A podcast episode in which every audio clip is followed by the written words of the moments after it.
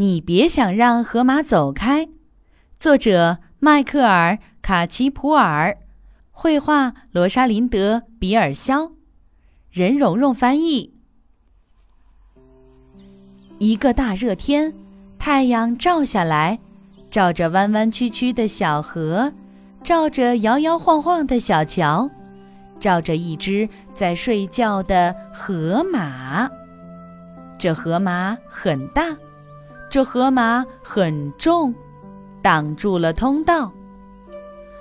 真是糟透了！一只棕色的狮子说：“我最喜欢的阴凉地方在桥那边。”这河马躺在桥当中，我过不去，它非走开不可。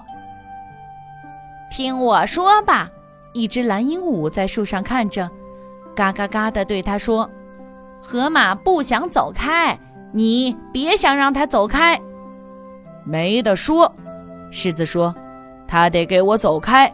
你别忘了，我是森林之王，我就是要命令他从桥上走开。”他大步走到睡觉的河马身边。哇哦！我命令你走开。可是河马没有走开，连动都没动。你不知道我是谁吗？狮子抖动着它吓人的鬃毛，再次哇哇大叫：“快走开！”可是睡觉的河马只管睡它的觉，打它的呼噜。瞧，鹦鹉嘎嘎地说：“我不是跟你说了吗？怎么回事啊？”长尾巴猴子从树上爬下来，瞧那边有多汁的成熟果子，可河马躺在这里，我过不去，它得走开。可它不走，我试过命令它走，它就是不走。狮子说：“那我们得把它推走。”猴子说。来吧，等一等！那鹦鹉又嘎嘎地叫起来。河马不想走开，你们别想让它走开。胡说！猴子说：“你瞧着吧。”猴子和狮子来到睡觉的河马身边，一、二、三，推！可是河马没动，一动也不动。再用力点推！狮子哇哇地说。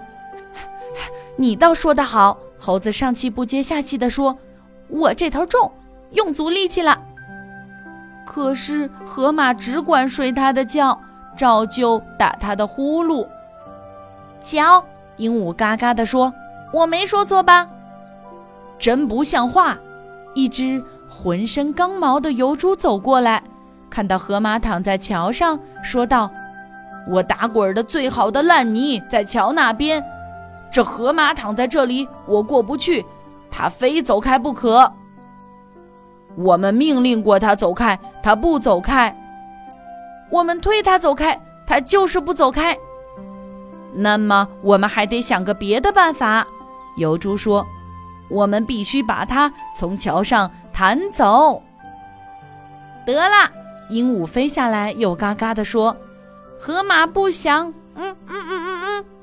狮子捏住鹦鹉的嘴，让它闭上，叫道：“你也可以来帮上个忙啊！”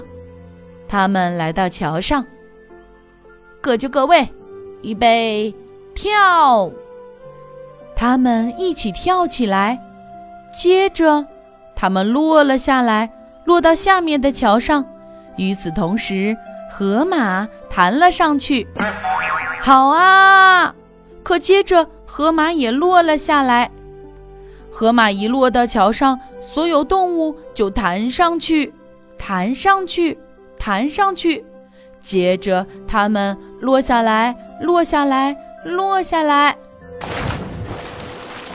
它们落到了下面的河里。